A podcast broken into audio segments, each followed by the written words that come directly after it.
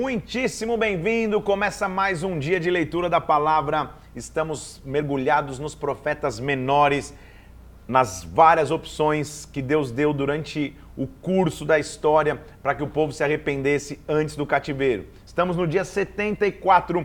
Vamos aprender alguns hoje, continuando na história de Amós. Vamos orar? Senhor, eu peço que o teu, teu, Santo Espírito venha sobre nós, que o Senhor nos instrua, nos direcione, abra o nosso entendimento para que nós escutemos a Sua voz e o Senhor fale conosco de forma profunda e sobrenatural da Tua palavra, Senhor. Vem, nos visita, nos direciona que eu te peço, Pai, em nome do Senhor Jesus Cristo eu oro, meu Deus, em nome de Jesus. Amém e amém. Vamos lá? Amós, esse pastor de ovelhas, esse homem colhedor de frutas, considerando-se simples, nem se intitulava profeta, está falando especificamente com analogias e ele vai ter visões, inclusive, da distância que o povo tinha de Deus e como Deus iria pesar sua mão, não só na nação de Israel, mas também nos inimigos ou nos, nos povos ao redor. Ele começa falando contra as mulheres de Samaria que pervertiam é, é, a, a, a o culto, faziam cultos idólatras. Ouve essas palavras, olha como ele era, como ele era tranquilo. Ouvi essa palavra. Vacas de Bazã, que estais no monte de Samaria, vocês oprimem os pobres, esmagam os necessitados. Você diz ao, nosso marido, ao vosso marido: dá e bebamos. Jurou o Senhor pela sua santidade, pelos dias que estão por vir, em que vos levarão como anzóis, vossos restantes como fisga de pesca. Vocês vão sair, pelas brechas os lançareis para Hermon, diz o Senhor. Vinde a Betel, transgredi a Gilgal, multiplicai as transgressões. Também vos deixei de dentes limpos em todas as cidades, ou seja, além disso, eu vou reter é, é, com falta de pão todos os vossos lugares. Vocês vão atravessar por fomes agora. Vão, vão, além disso, versículo 7, retive de vós a chuva, três meses antes da colheita, fiz chover sobre uma cidade e sobre outra não. Um campo teve chuva e outro não teve.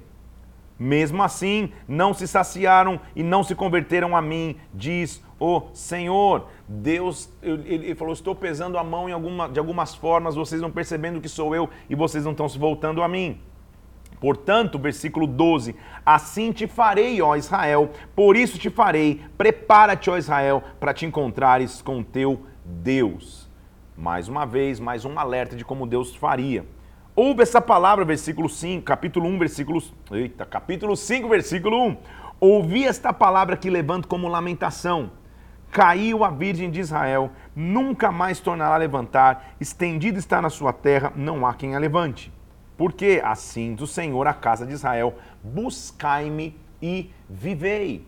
Sempre há uma esperança. Buscai ao Senhor e vivei, versículo 6, para que não irrompa na casa de José como um fogo que consuma, e não haja em Betel quem o apague, porque o Senhor é o seu nome. A opção deles então é busque ao Senhor. Se você buscar, você vai viver. Se você buscar, você vai ter esperança.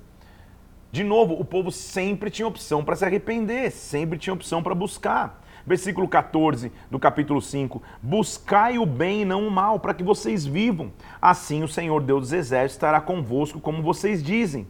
Aborreçam o mal e amem o bem. Estabelecei na porta o juízo. Talvez o Senhor dos Exércitos se compadeça do restante de Jacó. Clamem ao Senhor. Mesmo no cenário que vocês estão vivendo, clamem a Ele. Não será, pois, Versículo 20: O dia do Senhor de trevas e não de luz, não será completa escuridão, sem nenhuma claridade. Vocês vão esperar o dia do Senhor chegar antes de se converter a Ele, antes de se voltar a Ele. Deus que está pedindo, eu quero, eu quero vida justa e não sacrifícios que não adiantam para nada. Eu diz assim, o versículo 21, eu aborreço, eu desprezo as vossas festas com as vossas assembleias solenes, eu não tenho prazer nenhum. Porque o povo tinha virado um povo ritualístico comportamento completamente distante de Deus, mas fazendo as festas solenes como se Deus não estivesse vendo o comportamento. Ainda, versículo 22, que vocês me ofereçam holocaustos e ofertas de manjares, eu não me agradarei, não atentarei para as ofertas nem de vossos animais cevados. Se afastem de mim com seus cânticos, porque eu não vou ouvir a melodia das tuas liras. Antes que corra o juízo como as águas e a justiça como o ribeiro. Então, que triste é uma pessoa chegar só de maneira protocolar e ritualística na presença de Deus. Como se dissesse, não, eu vou chegar a Ele com mãos estendidas, fazendo meus sacrifícios. Fala, cara, eu conheço. não quero nem ouvir o som dos teus instrumentos, não quero nem ver o teu sacrifício, eu sei quem vocês são. Pelo contrário, que vocês vivam com juízo, em justiça. Me apresentem, versículo 25, sacrifícios e ofertas de manjarem por 40 anos, ao caso de Israel. Vocês não me apresentaram isso? Sim. Vocês levantaram também imagem ao rei Quium, ao Deus estrela que vocês fizeram, por isso eu vou desterrar vocês para além de Damasco, diz o Senhor dos Exércitos. Vocês não ficaram 40 anos me apresentando sacrifício no deserto? Por que agora vocês estão levantando é, imagens? Por que vocês estão vendo assim? Você, eu vou os desterrar, eu vou levá-los para além de Damasco, para a Síria, era a previsão do, do cativeiro de Israel. A corrupção que está vivendo em Israel, ele vai continuar descrevendo no capítulo 6.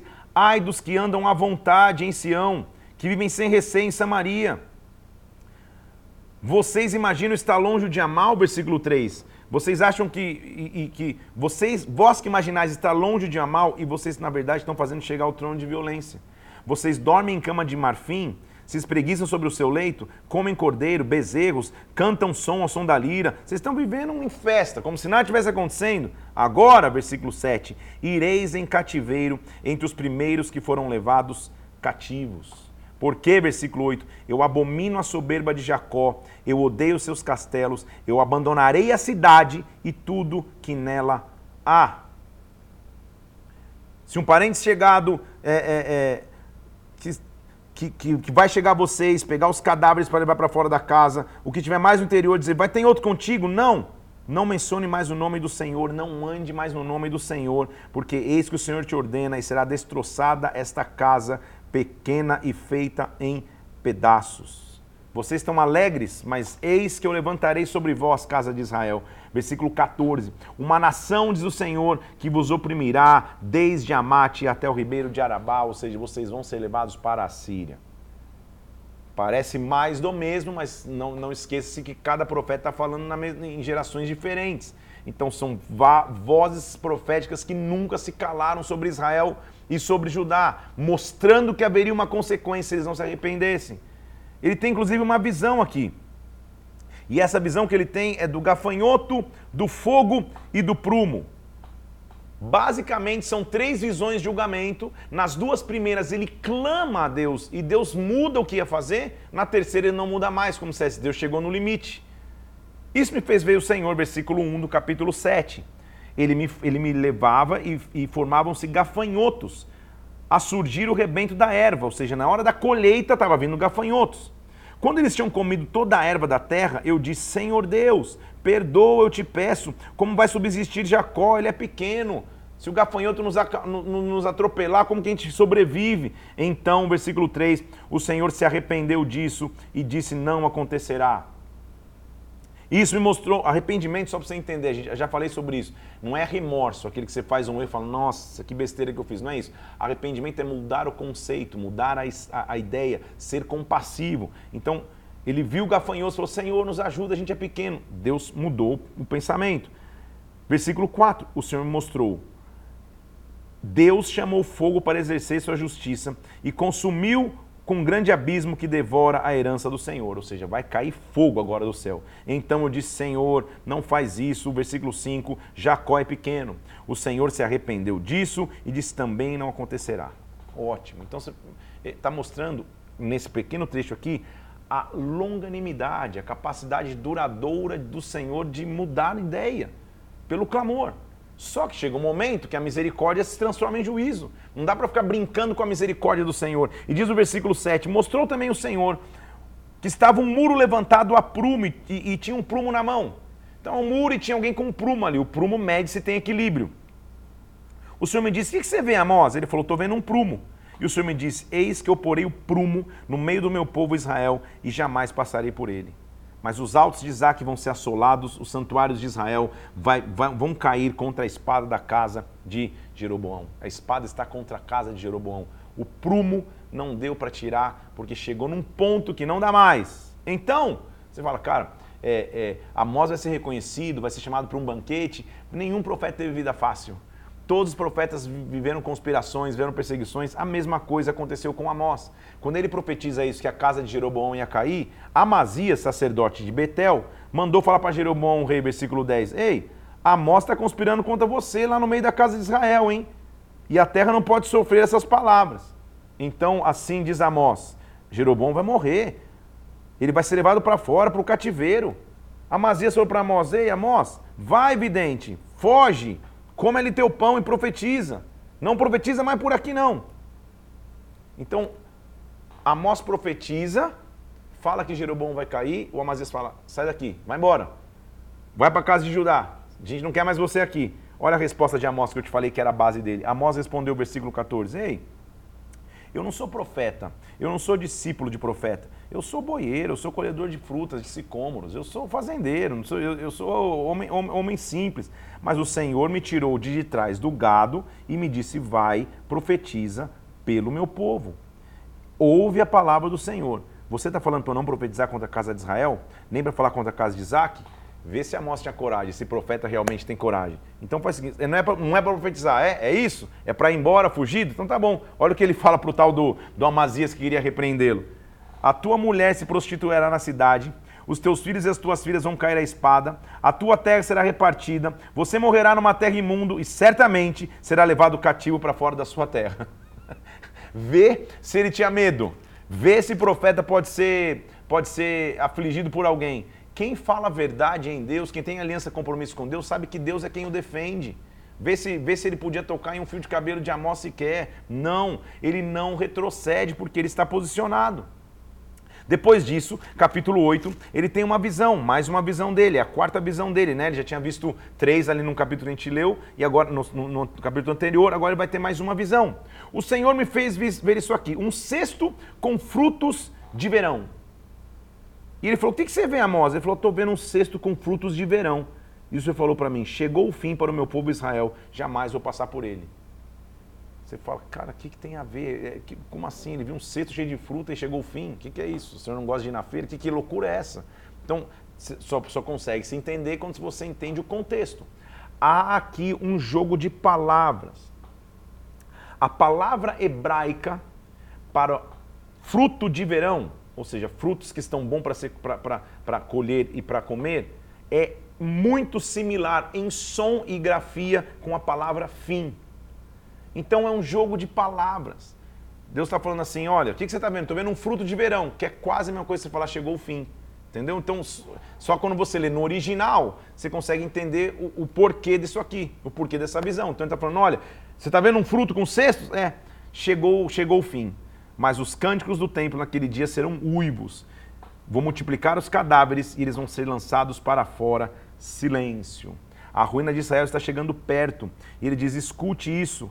Quando você passar pela festa da lua nova para vender cereais, nos sábados com balanças enganadoras, jurou o Senhor e disse: Eu, versículo 7, não me esquecerei das tuas obras para sempre.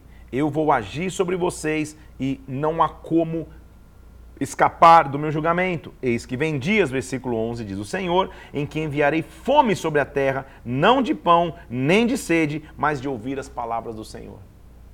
Aqui está a pior fome que alguém pode ter. Porque ele está dizendo, o pior que vocês vão viver aqui é que vocês estão desprezando a voz de cada profeta que vem falar com vocês. Essa é a pior circunstância. A pior fome não vai ser a fome de, de, alimento ou de bebida. A pior fome é a fome das palavras do Senhor. Enquanto vocês têm aqui, vocês não estão validando, vocês não estão dando tanto valor. Espere o que vai acontecer quando a voz profética se calar. Estão vindo dias que nesta hora vocês vão andar de mar a mar, do norte ao oriente, versículo 12, por toda parte, procurando a palavra do Senhor e não a acharão. Vão vir momentos que vocês vão buscar e não vão encontrar. Naquele dia, as virgens formosas, as jovens, vão desmaiar de sede. Aqueles que agora juram pelo um ídolo em Samaria, versículo 14: esses mesmos cairão e não se levantarão mais. Os juízos deles são inevitáveis, e esse é o último capítulo de Amós. Nós vamos terminar com ele mostrando o juízo. Viu o Senhor que estava em pé junto ao altar e me disse: fere os capitéis e eles estremecerão os seus umbrais. Capitel é a coluna do templo. Então, sacode as colunas do templo, porque o templo vai ser sacudido. Faz tudo em pedaços, porque eu matarei a espada até o último deles, nenhum escapará. Os que se esconderem, nenhum escapará. Porque Deus é o que edifica as câmaras no céu e o seu fundamento ele fundou, com o fundamento ele pôs na terra. Ele chama as águas do mar, ele derrama sobre a terra. O Senhor é o seu nome. Eu sou soberano, eu sou grande, eu vou começar a mexer. Os olhos do Senhor estão contra esse reino pecador. Eu vou destruir sobre a face da terra, versículo 8. Glória a Deus por esses detalhes desses versículos, mas não destruirei de todo a casa de Jacó, diz o Senhor. Eu vou sacudir a casa de Israel como quem sacode um trigo na peneira, sem que caia na terra um só grão. Porém, naquele dia, vem aqui, se prepare, uma promessa muito interessante de Amós, que termina o seu livro, mostrando a restauração. Todo profeta, você já está já, já tá escolado nos profetas, ele começa com julgamento, ele termina com esperança. Mas a promessa de Amós aqui, ela é tão importante que ela volta a ser mencionada em Atos. Amós capítulo 9, versículo 11. Olha como é a restauração. Naquele dia eu levantarei o tabernáculo caído de Davi, repararei as suas brechas Levantarei as suas ruínas e restaurarei como nos dias da antiguidade, para que possuam o restante de Edom e todas as nações sejam chamadas pelo meu nome, diz o Senhor. Oh, meu Deus, das estruturas que o homem construiu, Arca de Noé, Templo de Salomão, Tabernáculo de Moisés, o que ele fala que ele vai restaurar o Tabernáculo de Davi. Você lembra comigo que o Tabernáculo de Davi era o local da adoração que não parava. Ele está dizendo no final, eu estou restaurando a minha adoração. Eis que vem dias, diz o Senhor, que aquele que lavra segue logo que colhe. Quem planta não vai nem dar nem tempo. Estou plantando, já tem gente colhendo. O que pisa uvas, que lança semente, já rapidamente vão se acompanhar. Vai ser uma aceleração de plantio e colheita. Eu, versículo 14, vou mudar a sorte do meu povo Israel. Vou edificar as cidades assoladas. Eles vão habitar nela de novo. Vão plantar vinhas, vão beber vinho, vão fazer pomares, vão comer o fruto. Vou plantá-los na sua terra, de lá elas não serão arrancadas, diz o Senhor Deus. Mais um profeta mostrando destruição, julgamento, porém esperança. Nós continuamos a leitura num profeta chamado Obadias. Esse aqui levou a sério o que é ser chamado de profeta menor. É um capítulo. E a base de sua profecia e o foco de sua profecia é Edom. Edom era um grande rival, por assim dizer, do povo de Israel. Os edomitas são os descendentes de Esaú.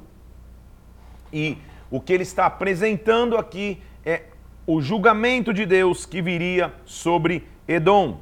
Ele lamenta a ruína de Jerusalém, mas profetiza o que vai acontecer com Edom. Falando da cronologia, Obadias escreve depois da destruição de Jerusalém, durante o exílio em Judá. Então por isso que às vezes fala, cara, eu acabei de sair de Amós, que está antes do cativeiro, e agora já estou em Obadias quando Jerusalém já está destruída. Então atenha-se às profecias e, e, e, com esse cuidado na cronologia. Por isso não é um livro sequencial. A cronologia é, ela, ela é um quebra-cabeças, tá bom? É um capítulo e ele vai falar primeiro sobre os pecados de Edom e como Deus vai restaurar a felicidade de Israel. Visão de Obadias a respeito de Edom. Nos levantemos contra Edom para a guerra, versículo 1. Porque a soberba do teu coração te enganou, você que habita nas fendas das rochas está dizendo: Ah, quem pode me deitar por terra? Ah, se você se remontar como água, e se você puser o teu ninho nas estrelas, de lá eu vou te derrubar, diz o Senhor. Se você acha, não tem onde se esconder de mim. Como foram rebuscados, versículo 6, os bens de Esaú, como foram esquadrinhados os tesouros escondidos. Ele lembra que eles são descendentes de Esaú. Como vocês estão grandes, como vocês estão se achando grandes é, é, no, no, no, dia, no, no dia da tua prosperidade. Os seus aliados te levaram para fora dos teus limites, os que gozam da tua paz te enganaram e prevaleceram contra ti. Na verdade, fizeram armadilha para os teus pés, e não há em Edom entendimento. Não acontecerá naquele dia, diz o Senhor, que eu farei perecer os sábios de Edom e o entendimento do monte de Esaú? Por causa da tua violência, ou da violência, versículo 10, feita ao teu irmão Jacó, você vai se cobrir de vergonha e vai ser exterminado para sempre. Mas tu, ele vai, vamos ler o versículo 11, no dia que você, estando tu presente, estranhos levaram os teus bens, estrangeiro entraram pelas portas e deitaram sorte sobre Jerusalém, você era um deles. Você fazia parte do ataque de Jerusalém, você se aproveitou de saquear Jerusalém, você não devia nem ter olhado com prazer para o teu irmão no dia da calamidade. Agora, por isso, versículo 13, você não devia ter entrado pela porta do meu povo, não devia ter olhado com prazer para o seu mal, não devia ter lançado mão dos seus bens, não devia ter parado nas suas encruzilhadas. Porque o dia do Senhor, versículo 15, está prestes a vir sobre todas as nações. Como você fez, assim vai acontecer contigo. O teu mal feito cairá sobre a sua cabeça. Mas, versículo 17: No monte do Senhor haverá livramento, no seu monte santo, os da casa de Jacó vão possuir a sua herança. Uma rápida sentença para Edom, que se alegrou com a queda de Jerusalém e mostrando que Deus ia restaurar a herança, a herança dos seus filhos, o povo de Israel, o povo de Judá. A história continua indo para mais um profeta que aqui tem uma característica totalmente diferente dos outros. Os outros profetizaram, alguns com condenação, tendo visões, com os olhos abertos, outros vivendo no físico. Histórias como, como, como, como viveu Oséias, vivendo no físico como viveu Jeremias, como Ezequiel que perde a esposa, nem o Senhor fala, não chora, não chora para mostrar qual é a condição de Israel. Jonas é um profeta diferente. Ele não é um profeta que fica profetizando literalmente. Na verdade, em Jonas, a história é a mensagem. A história que ele viveu é a mensagem profética. Ele não usa dos lábios para profetizar, mas a sua história é a mensagem. Se você cresceu na igreja, ou nem isso, mas não há criança que não saiba um pouco da história de Jonas o homem que foi engolido por um grande peixe. Vamos, vamos lá? Jonas, o contexto que ele estava vivendo era durante o reinado de Jeroboão II. Nesta época, a Assíria era uma forte nação. E a Síria tinha uma capital chamada Nínive. Nínive era o centro da adoração pagã, da imoralidade, mas eles eram muito poderosos. E o que Deus chega e fala, vai falar para Nínive que chegou um momento que eu posso agir sobre eles e que eles podem ser salvos. E Jonatas não, e Jonatas, e Jonas não quer ir. Ele não considera que a, a Síria ou Nínive sejam dignos de uma mensagem de salvação. Ele nega ir para essa cidade e pega um barco para em outro rumo, em outra direção. E o que vai acontecer com ele nós já sabemos.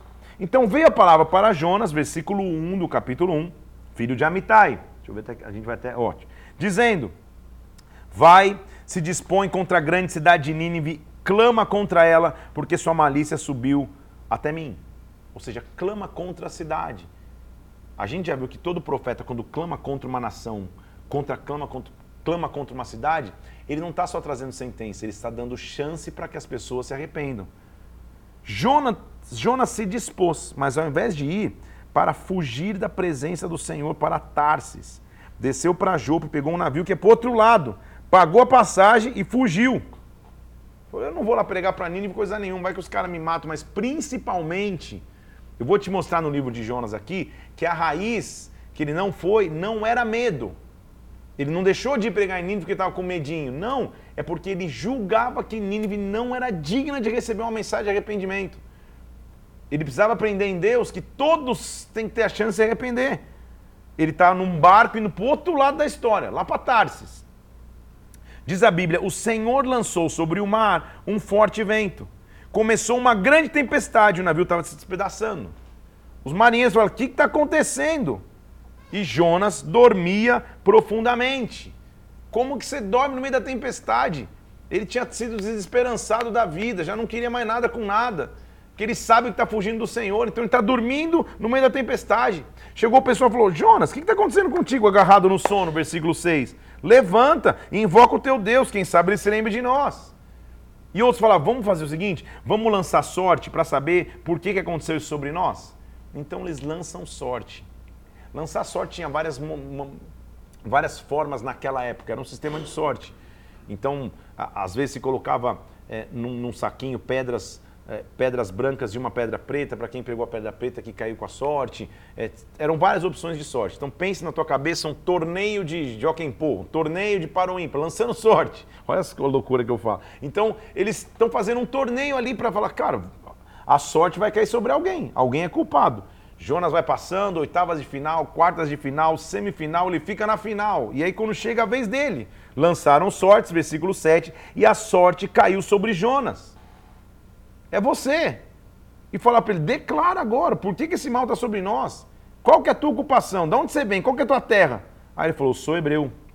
Eu temo ao Senhor do céu, Deus que fez o mar, Deus que fez a terra. Os caras se desesperaram. Fala, não é possível que esse cara está aqui, porque ele já estava comentando que estava fugindo do Deus dele, mas mal, mal a gente sabia que o Deus dele é o Deus dos hebreus. A gente sabe o tamanho desse Deus, a gente sabe o poder desse Deus, pelo amor de Deus. Sabe que ele, ele mesmo pede, faz o seguinte, gente. Me pega e me joga no mar. Percebe que, que Jonas já tinha perdido o vigor pela vida? Porque ele está dormindo no meio de uma tempestade quando está todo mundo desesperado. Ele é acordado. Ele é acordado e fala, tá bom, sou eu mesmo, me joga no mar logo. Tipo, vou morrer mesmo, não tem problema. Ele perdeu a, a, a alegria de viver porque estava fugindo da presença de Deus. Ele é jogado na água, então os homens remavam, se esforçando para alcançar a terra, e clamaram: Senhor, a gente peça que a gente não pereça. Então, versículo 15: levaram a Jonas, o lançaram ao mar, e o mar cessou na sua fúria. Deparou o Senhor, um, um, preparou um grande peixe para que tragasse a Jonas, e Jonas ficou três dias e três noites no ventre do peixe. Não há nenhum indício seja uma baleia, como a gente fala, Jonas foi engolido pela baleia. Não importa qual peixe foi, foi um grande peixe. Mentalmente se fala, ah, às vezes se conclui baleia, por pensar que outro grande peixe poderia ter para engolir um, um, um, um ser humano. O fato é que nós temos um Deus criador, ele cuida de todas as coisas. Então ele manda um peixe lá que engole a Jonas. Ele fica quanto tempo? Versículo 17: Três dias e três noites. Sempre que a Bíblia fala de três, ela está nos dando a, a, a, uma figura do que seria a ressurreição. Então ele vai para morrer, mas Deus provê um livramento de morte para ele. O peixe engole Jonas não para matá-lo, mas para protegê-lo ele estaria suscetível a qualquer perigo do mar, do mar revolto que ele foi lançado, e o peixe o protege. Lá no ventre do peixe ele orou ao Senhor, dizendo: Senhor, na minha angústia eu clamei e o Senhor me respondeu. Do ventre do abismo eu gritei, na barriga lá do peixe ele está gritando. Por quê? Porque o Senhor me lançou no mais profundo dos mares, a corrente das águas me cercou, as tuas ondas passaram sobre mim. Então disse: Senhor, estou lançado diante dos meus olhos, será que eu vou voltar a ver teu templo? As águas me cercaram, um abismo me rodeou, algo assim enrolaram na minha cabeça. Ele está descrevendo o próprio naufrágio dele, eu estava quase afogado. Até que quando eu desfalecia dentro de mim, versículo 7, eu me lembrei do Senhor e subiu a ti a minha oração no teu santo templo. Os que se entregam à idolatria vã e abandonam aquele que lhes é misericordioso, mas a voz de agradecimento diz: Eu vou te oferecer sacrifício o que eu votei eu pagarei, ao Senhor pertence a salvação. Então o peixe vomitou Jonas na terra. Você conhece essa história até visualmente falando. Então o peixe é uma salvação que volta e traz Jonas de volta para o clamor verdadeiro a Deus, para o clamor genuíno a Deus. Ok, veio, ele foi cuspido lá pelo peixe na terra, veio pela segunda vez a palavra do Senhor para Jonas dizendo: Jonas, volta, vai para Nínive, proclama a mensagem que eu te digo. Ele não era nem louco de, de fugir de novo. Levantou-se então Jonas, versículo 3, e foi pregar na cidade de Nínive. Nínive era muito importante diante de Deus. Ele passou três dias a percorrê-la. Percorreu a cidade e disse: Ainda em 40 dias, Nínive vai ser julgada. Presta atenção, que agora eu vou te mostrar o porquê, qual era a raiz de Jonas, de, de Jonas não ter ido para Nínive. Ele não achava que, que Nínive merecia receber da palavra de Deus. Ele não estava fugindo de medo, ele estava fugindo por achar que, que Nínive não merecia ter uma chance. Os ninivitas, versículo 5, Jonas pregou. Os ninivitas creram em Deus, proclamaram um jejum, se vestiram de panos de saco, desde o maior até o menor. A notícia chegou sobre o rei, ele se levantou do trono, rasgou suas vestes reais, se cobriu de pano de saco, proclamou em Nínive e fez um decreto que os seus homens grandes, nem homens animais, nem ovelhas poderiam provar nada, ou seja, que sejam cobertos de pano de saco, fizeram jejum, se arrependeram, dizendo: Quem sabe o Senhor se arrependerá e não vai destruir nossa cidade. Versículo 10: O Senhor viu o que eles fizeram, como converteram do seu mau caminho e se arrependeu do mal que tinha dito que faria e não o fez. Vou te mostrar agora por que, que Jonas estava fugindo. Então Jonas foi lá, fugiu, foi engolido pelo grande peixe despertou, Senhor, eu estava morrendo, tinha água na minha, alga na minha cabeça, estava quase me afogando, o Senhor me protegeu. Glória a Deus pelo teu nome. O peixe cospe ele na terra e Deus fala: volta para Nínive. Ele vai e prega. Ele prega, a galera. Eu estou falando da capital da Síria, hein? A galera se arrepende, se prostra. O rei diz: Olha, a gente, a gente vai se arrepender, vai ficar sem comer porque Deus mudou. Quem sabe ele não escuta.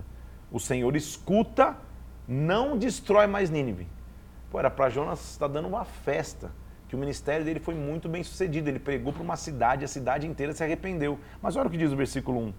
Quando isso aconteceu, ou com isso, versículo 1 do capítulo 4, desgostou-se Jonas extremamente e ficou irado.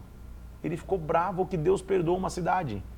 E orou dizendo: Ah, Senhor, não foi isso que me disse quando o Senhor estava na minha terra? Por isso me adiantei, por isso que eu fugi para as Tarses. Eu sabia, o Senhor é um Deus clemente, o Senhor é um Deus misericordioso, o Senhor demora para se irar, o Senhor é grande em bondade e se arrepende do mal. Ou seja, Senhor, eu queria que Nínive fosse julgada e destruída, eu sabia que o Senhor ia perdoar. Será que a gente não tem um pouco de Jonas em nós? E a gente quer dizer o que Deus pode fazer e como ele tem que fazer com alguém que cai, que tropeça, a gente ficasse falando, não, essa pessoa não merece mais, mais segunda chance, essa pessoa não tem, não tem que ter chance de arrependimento, não vou nem clamar a Deus, vai que Deus decide abençoar. Não, é o que, é o que, é o que Jonas estava fazendo com Nínive. Peço, Senhor, me tira a vida, versículo 3. É melhor morrer do que viver. Olha como esse espírito de morte estava perseguindo Jonas. Ele já queria morrer na tempestade, já pediu para ser jogado no mar para morrer. E agora ele está, Senhor, me mata, eu não quero mais. E o Senhor falou, calma aí, Deus tem que ter uma paciência, hein, gente? Olha o versículo 4, diz assim: o Senhor fala para Jonas: Jonas, é razoável essa tua ira? Estou te entendendo por que você está nervoso. Então Jonas saiu da cidade, se assentou ali, fez uma, uma, uma enramada para deitar e repousou debaixo dela para ver o que aconteceria na cidade. Ele deitou lá, foi dormir embaixo de uma árvore, nervosinho. Então, o Senhor fez nascer uma planta que subiu por cima de Jonas, para que fizesse sombra sobre a sua cabeça para livrar o seu desconforto, e Jonas se alegrou por causa da planta. Gente do céu, Deus ele tem uma, umas maneiras de ensinar que você fala, meu pai do céu. Então Jonas sai nervosinho, faz uma caminha lá, fala de birra, tô de mal de Deus que perdoou Nino e vou dormir. Deus faz uma árvorezinha nascer. A árvore nasce, faz uma sombra, Jonas fica toda feliz. No dia seguinte, versículo 7, ao subir da alva, Deus enviou um verme, a, o verme feriu a planta e a planta secou. Quando o sol nasceu, Deus mandou um vento caloroso. O sol bateu na cabeça de Jonas e o Jonas falou: Ah, eu quero morrer. É melhor morrer do que viver. E Deus falou: Calma aí, Jonas, calma aí. Você está bravinho por causa de uma planta. É razoável que você tenha saído até a morte. Jonas, olha, olha como Deus ensina, mas assim, essa, aquelas que é para é clássica. Ele falou: Calma aí. Você tem compaixão, versículo 10, de uma planta que não custou trabalho nenhum, que você não fez crescer, que nasceu numa noite e na outra morreu, e você não tem compaixão de uma cidade? Meu Deus, podia dormir sem essa, né, Jonas? Ele está falando, cara, você está tá com dó da planta e está desprezando a cidade. Não estou entendendo é, é, é, qual que é o teu critério. Tem mais de 120 mil pessoas que não sabem discernir o que é mão direita e esquerda e tem muitos animais. A pergunta é retórica, você vê que o livro não registra a resposta de Jonas, que ele ficou sem resposta. Então quer dizer que você está preocupado com coisas tão pequenas e, e, e, e, desprezando o que eu posso fazer de obra grande. Se você se irou com a planta, quanto mais uma, uma cidade inteira. O que ele estava ensinando a Jonas é o que nós temos que aprender. Tenhamos compaixão todos os momentos. Clamemos a Deus e que Ele nos use com compaixão ele seria um grande instrumento, como foi de salvação para Nínive, mas nem podia se alegrar, porque na cabeça dele, no conceito dele, ele achava que Nínive não deveria ter perdão. Não é você, não sou eu, Ninguém pode julgar quem Deus perdoa, quem Deus não perdoa, quem Deus faz, quem, o que Deus deixa de fazer. Se Deus te der uma missão, vá lá e faça. Se Deus te der uma missão, vai lá e ame e abrace, porque Ele é um Deus misericordioso. Nossa leitura ainda continua nos últimos momentos de hoje aqui, lendo sobre Miqueias. Vamos só para alguns capítulos de Miqueias aqui. Miqueias profetizou nos reinados de Jotão, Acás e Ezequias. Ele morreu durante o reinado de Ezequias, antes da era de Manassés. Nesse tempo, historicamente, você sabe, o reino era dividido, os altos de adoração estavam em Judá e Israel, e Judá estava prestes a cair. Miqueias escreve numa forma meio de poesia. E a vantagem de poesia é que é uma mensagem mais fácil de ser lembrada. Uma, é, é, um profeta que fala de forma mais poética, de novo, mostrando a majestade do nome do Senhor e quanto o povo estava distante do Senhor. Ele começa seus escritos proféticos falando ameaças contra Israel e contra Judá. Palavra do Senhor que veio para Miqueias, versículo 2. Escutem todos os povos, prestem atenção à terra e tudo que contém porque eis que o Senhor sai do seu lugar, desce e anda sobre a terra. Os montes se derretem, os vãos se fendem como cera, tudo isso por causa da transgressão de Jacó, dos pecados da casa de Israel. Qual é a transgressão de Jacó? Não é Samaria? Quais os altos de Judá? Não é Jerusalém? Vocês estão se perguntando o que vocês têm? Eu farei de Samaria um montão de pedras, uma terra de plantar vinhas, as imagens de esculturas serão despedaçadas. Por quê? as suas feridas são incuráveis, o mal chegou até Judá. Ai daqueles que andam com ganância. Ele diz, versículo 2: Ai daqueles que no seu leito imaginam iniquidades e maquinam o mal. Versículo 3 do capítulo 2: Assim diz o Senhor: Eu projeto mal contra esta família. A porção do meu Deus diz que este é campo de rebelde. Olha os falsos profetas, versículo 6. Não babujeis, dissem ele. Não falem tais coisas, que a desgraça não vem sobre nós. Ele está falando, não, estava falando para o pro profeta Miquel, não mente, a gente não vai ser, não vai vir desgraça sobre nós. Pelo contrário. Será que essas coisas não vão alcançar a casa de Jacó? Há pouco se levantou meu povo e, e, e lance fora, porque virá, mais uma vez, o julgamento do Senhor. Ele está contra os falsos profetas. O Senhor como todo profeta vai ver um pouco de esperança, ele diz certamente, versículo 12: Eu ajuntarei Jacó, certamente congregarei o restante de Israel, colocarei-os juntos como ovelhas no aprisco. O Senhor subirá diante deles e abrirá o caminho. Eles romperão, entrarão pela porta, sairão por ela, o rei irá diante deles, o Senhor vai à sua frente. Esse é um versículo que estabelece padrão. O Senhor abrirá o caminho à minha frente. Olha o versículo 13 de Miqueias capítulo 2. Subirá diante deles o que abre o caminho. Eles romperão, entrarão pela porta e sairão por ela. O rei irá diante deles, o Senhor irá à frente. Esse é um padrão que nós temos que entender do que acontece quando o cativeiro acaba. O Senhor irá à frente. Esta é a nossa frase de hoje. O Senhor irá à frente. Quando eu estou vivendo em momentos de cativeiro, de aflição, de dificuldade, tenho que entender, vem alguém diante de mim. Ir à frente significa romper, abrir portas que estavam fechadas, fazer-me entrar em portas que até então não teria acesso. O Senhor irá à frente. Eu quero profetizar sobre você, todos os projetos que você tem na tua vida, o Senhor vai à frente. Ele continua no capítulo 3, mostrando os, o, o, as ameaças contra os chefes, os sacerdotes, os falsos profetas. O profeta não tem medo de falar a quem quer que seja. Ele diz, versículo 1 do capítulo 3: Escutem agora, cabeças de Jacó, chefes da casa de Israel. Não é a vós outros que pertence o juízo? Escutem. Assim diz o Senhor, versículo 5, acerca dos profetas que fazem errar o meu povo, que dizem paz quando na verdade não tem paz, mas apregou guerra santa contra eles para que nada lhes falem a boca. Eu estou cheio do poder do Espírito Santo, cheio de juízo, de força, para declarar a Jacó a transgressão e a Israel o seu pecado. Eu estou falando a vocês que estão dizendo paz quando não é paz. Eu estou cheio do Espírito e eu deixo, deixo anunciar para Israel o seu pecado. Os seus cabeças de Israel, versículo 11, dão as sentenças por suborno, os sacerdotes ensinam por interesse, os profetas adivinham por dinheiro. E mesmo assim se encostam dizendo: Não está o Senhor no meio de nós? Por causa disso, Sião será lavrada como um campo, versículo 12.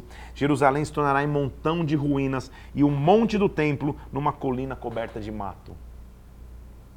Deus mais uma vez mostra o raio-x. Só que a nossa leitura hoje, é, teoricamente, vai até o 3, mas como a gente está otimizando, otimizando capítulos aqui nesse, nessas leituras de profetas, eu vou, como eu tenho mais 20 minutos, eu vou continuar aqui, tá? Vamos até onde dá aqui para que, que lá na frente a gente é, consiga avançar nos profetas menores. Capítulo 4, ele está mostrando a redenção de Israel. Porque todo profeta mostra que há uma chamada de esperança. Só que aqui Amós, ele vai entender não só a, redenção, a redenção de Israel, mas a redenção dos gentios, conceito totalmente antes do seu tempo. Nos últimos dias, acontecerá, capítulo 4, versículo 1, que o monte da casa do Senhor vai ser estabelecido, no, no, no, no topo dos montes vai se levantar os outeiros, e para ele vão vir os povos. Muitas nações virão e dirão: Venham, subamos ao monte do Senhor, à casa do Deus de Jacó, para que ele nos ensine os seus caminhos e nós andemos pelas suas veredas. De Sião vai proceder a lei e a palavra do Senhor de Judá. O que, que vai acontecer de Sião?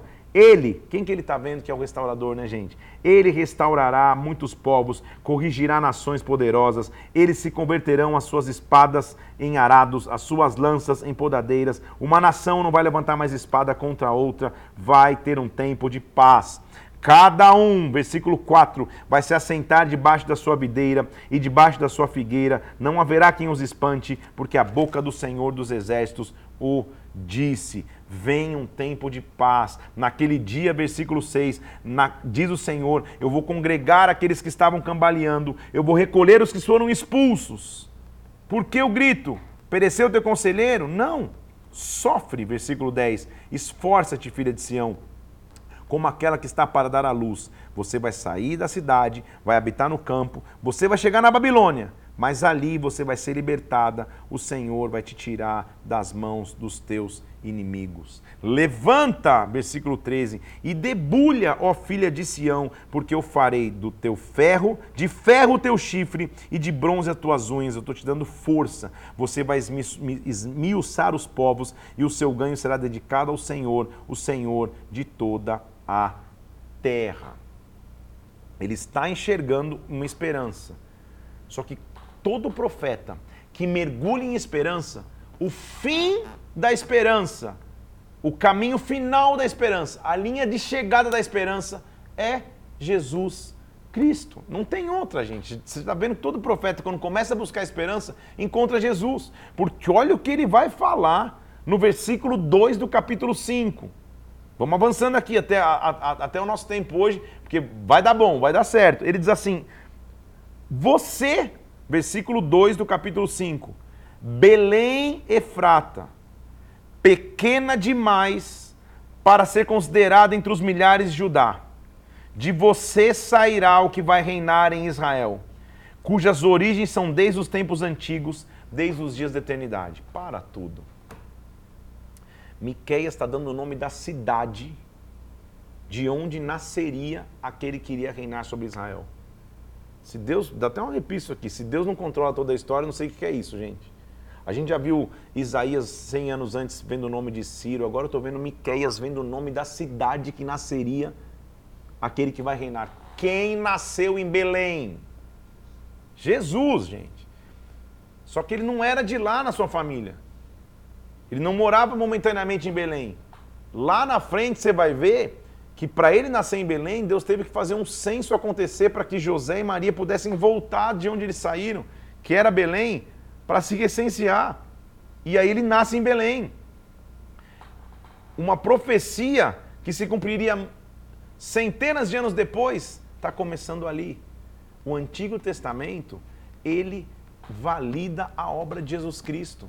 Como pode Miqueias enxergar que de Belém viria um Salvador?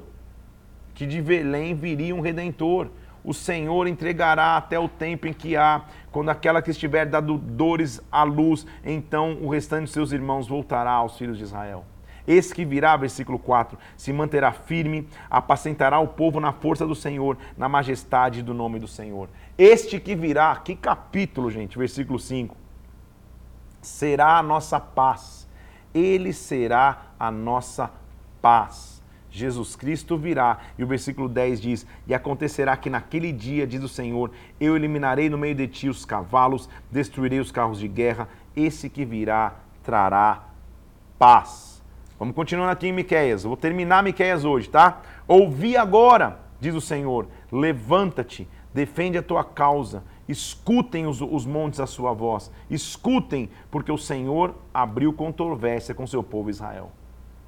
É mais ou menos a figura de outros profetas que já tinham feito, uma figura de um julgamento. Deus está dizendo, ei, me responde. Versículo 3 do capítulo 6. O que, que eu tenho feito? Como que eu me enfadei? Me responde, o que, que eu fiz para vocês? Porque a minha história é de fidelidade com vocês. Eu fiz vocês saírem da terra do Egito, eu enviei vocês Moisés, Arão. Eu sempre cuidei de vocês. Ele te declarou homem. Ele é bom, versículo 8. Ele é o Senhor. O que ele pede de você é uma coisa só: pratica justiça, ama misericórdia e anda humildemente com o seu Deus. Se você viver em justiça, a injustiça vai ter o teu castigo. A voz do Senhor clama na cidade, versículo 9 dizendo: Ainda há na casa do ímpio tesouros de impiedade? Os ricos da cidade estão cheios de violência, habitam em meio a mentiras. Sabe o que vai acontecer com vocês? Eu vou passar, versículo 13, eu vou te ferir e vou deixar a cidade desolada por causa dos seus pecados. Você vai comer e não vai se fartar. A fome vai estar nas tuas entranhas. Você vai semear, mas não vai colher. Você vai pisar azeite, azeitona, mas não vai ter azeite. Você não vai ter resultado. Chegou o tempo do fim. Ai de mim, versículo 1 do capítulo 7, porque estou como as, as, os frutos colhidos no verão. Já te ensinei que frutos colhidos no verão é um, é um, é um jogo de palavras para dizer chegou o fim. Versículo 2: Pereceu a terra, não há homens que sejam retos. Filho despreza pai, filha se levanta contra a mãe, nora contra a sogra, virou uma confusão. Mas eu olharei para o Senhor e eu vou esperar no Deus da minha salvação. O meu Deus me ouvirá. Sofrerei a ira do Senhor, porque eu pequei. Mas, versículo 9: Ele me tirará para a luz e eu verei a sua justiça. No dia que os muros forem reconstruídos, versículo 11, serão os teus limites removidos para mais longe. Quem é, ó Deus, versículo 18, semelhante a ti, que perdoa iniquidade esquece a transgressão da tua herança, tornará a ter compaixão de nós, pisará as nossas iniquidades e lançará todos os pecados nas profundezas do mar. Versículo 20: mostrará a Jacó e a fidelidade a Abraão e a misericórdia que o Senhor jurou a nossos pais desde os dias antigos. Deus é grande demais. Ele perdoa os seus filhos. Como é bom a gente saber que nós temos um Deus perdoador. Como é bom a gente saber que o Senhor vai à nossa frente. O Senhor irá à frente. É a nossa frase de hoje. A gente está vendo uma repetição de vários profetas. E todos estabelecem um padrão, gente. Julgamento, realidade difícil, realidade terrível, mas fim de esperança. Vamos ver mais um? Já que eu estou empolgado hoje, depois você vai, você, vai, você vai se aproximando na leitura. Estou fazendo isso por quê? Porque eu quero organizar o cronograma para que a gente termine o Antigo Testamento e depois tenha um, um dia novo para começar um Novo Testamento. Como o Antigo Testamento, nesse final aqui, os profetas são relatos mais curtos, o que eu puder fazer no tempo de hoje aqui, eu vou fazer e vou ler só mais Naum hoje aqui, tá? Naum são três capítulos. E assim como a gente já viu Obadias falando contra Edom, o foco de Naum é falar contra Nínive e contra a Assíria.